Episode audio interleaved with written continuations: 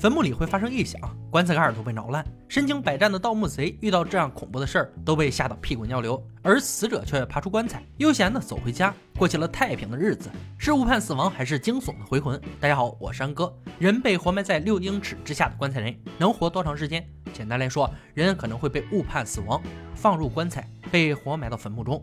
大家都知道，如果发生这样的事，此人依旧逃不过死神的魔掌。但民间却有许多关于活埋的传说，从古至今有各种版本的流言。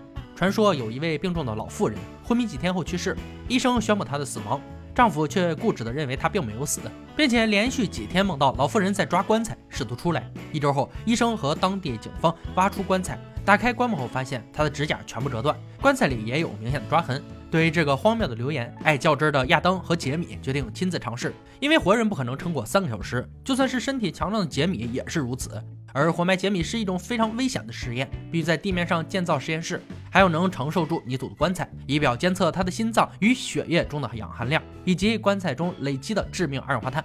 为了保证杰米的小命不受到一点侵害，还另外准备了夜视摄像机与紧急氧气。接下来就是挑选合适自己身高的棺材。一个身体健康的人为自己准备棺材，多少让销售员有点懵逼。不过有顾客上门，他还是极力的推销每个款式。最终他选择了钢铁制造的一款。基于安全的情况下，棺材在工作室先测试一次。杰米要躺在里面，然后将它彻底封闭起来。两位急救人员随时待命，确保杰米不会有任何危险。开始，他的心跳为八十一，血氧含量是九十八。杰米躺在里面，并没有感觉到任何不舒服，甚至还有一点莫名的兴奋。趁这个时间，我们了解一下医生对活埋逃生的看法。威廉是医院的主任，他认为没有人能够在这样的情况下活下来，而尸体挠棺的事情可能真的发生过。因为十九世纪前科技和医学都比较落后，医生对死亡的认定并不牢靠。如今我们有很多方法，几乎是不可能发生这样低级的错误。杰米在棺材内已经打到了一个小时，他血液中的二氧化碳浓度高达百分之三，上升到百分之四就会发生危险，百分之十足以让他坐上直达阎王殿的高铁。场上人员赶紧将他救出，从棺材爬起的经验可不是一般人能体验过的。短暂休息会儿，就要真正的活埋杰米，再次进入棺材，被放进玻璃实验室。纵使有过一次经验，杰米还是有些不安。这次不仅要面临二氧化碳的减少。还要随时面对各种意外。虽然东西准备的比较齐全，但小命不在自己的掌控范围内，换谁也没有安全感。随着数吨的泥土落下，杰米对外面的情况一无所知，只有棺材不堪重负发出的声音。杰米的心跳也随着不断落下的泥土上升到九十五下，直到棺材开始扭曲变形，沉重的泥土仿佛要把杰米压扁。这样的情况下，只能终止实验，快速将杰米放出。整个过程只有三十分钟。这时候他的心跳已经高达一百一十五下，这也是导致缺氧的一个因素。因此，活埋逃生的流言也不攻自破。在极度惊恐的情况下，活上几个小时都是奇迹，更别说几天后挖出来还是活的。此次测验也足够证明这个流言的荒谬。世界上从不缺各种神奇的流言，就算是美国人最喜欢的饮料，也有许多盛行的传说，有些属实，有些则是胡诌的。但流言终结者都要加以检验。听说可乐能洗掉血迹。清理镀铬、翻新硬币、腐蚀牙齿、杀死精子等，这到底是不是真的呢？还需要亚当和杰米为我们亲自验证。可乐留言一：可乐能否清洗犯罪现场难缠的血迹？首先模拟出犯罪现场，在所需的地方撒上大量的动物鲜血，阳光暴晒下两个小时后撒上大量的可乐，可以看到它确实有活血的效果。一段时间后，喷溅在汽车上的血液已经被完全溶解。地面上的血液已几乎被清理干净，这样的结果说明可乐还是非常有效果的。可乐留言二：可乐能擦亮车上的镀铬。杰米不知道在哪找来一辆废车，铝箔和可乐同时用在保险杠上，可以明显的看出可乐的效果更加明显。使用过后，保险杠变得锃光瓦亮。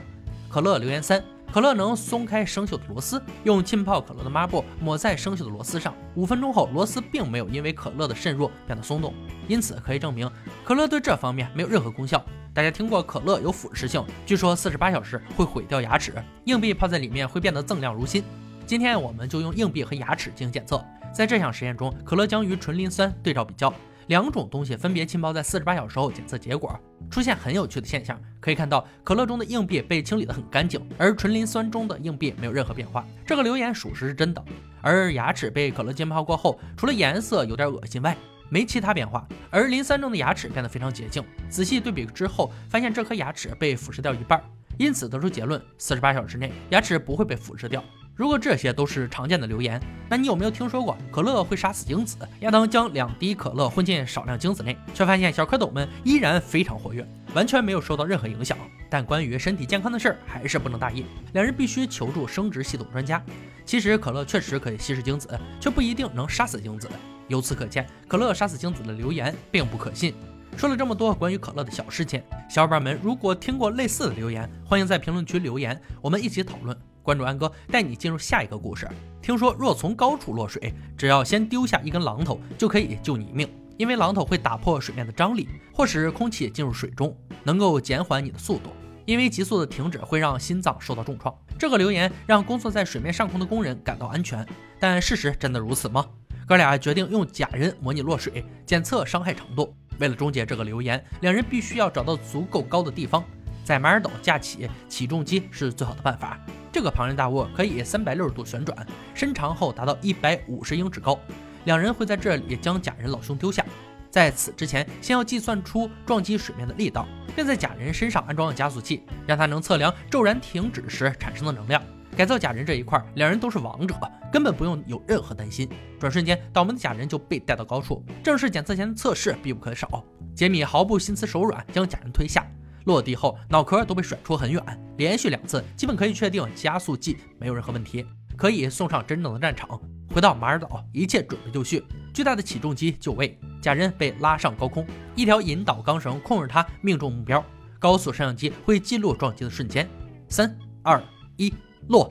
假人重重地砸在水面上，激起数米高的水花。如果是真人落下，定没有抢救的机会。而假人那条腿早已不知道去了哪里。被冠上未仔细检查装备罪名的杰米，只能下水寻找丢失的腿，弥补过错。但滔滔江水中无疑是大海捞针，最终也只好放弃。希望假人身残志坚，完成接下来的测验。这次假人坠落平均时速六十公里，由于少了一条腿，只能重新开始，确保获得已知的资料。这次加速器记录到二百八十七 G 重量，这是十分致命的撞击，因为一般车祸仅约七十 G 重量。这次我们先丢下榔头，看看能不能保住小命。然而事实让我们大失所望，即便是按照传说那样先打破水的张力，假人仍承受了二百三十九 G 的强烈重力。由于撞击的伤害，屁股上的海绵被扯出，无力地漂浮在水面上，连续多次中跳，只为了结果更加准确。回到工作室，仔细比较加速器记录的撞击曲线，结果显示曲线长度没有明显的差异，都在二百 G 到三百 G 之间。总而言之，资料显示榔头对伤害度毫无影响。所谓救命一说，纯属胡诌。高空作业在水面上的工人还是多多注意安全吧。看了以上三个实验，我们可以确定，被活埋在棺材里绝对不可能逃生。可乐能解决日常中的一些小问题，但并没有传说中那样神奇。跳水之前先丢下榔头可以保命，纯属谣言。安全作业才是保命的王道。今天的留言挑战到这里就落下帷幕了。小伙伴们如果有听过且有趣可信的留言，欢迎在评论区留言讨论。欢迎大家关注安哥，我们下期再见。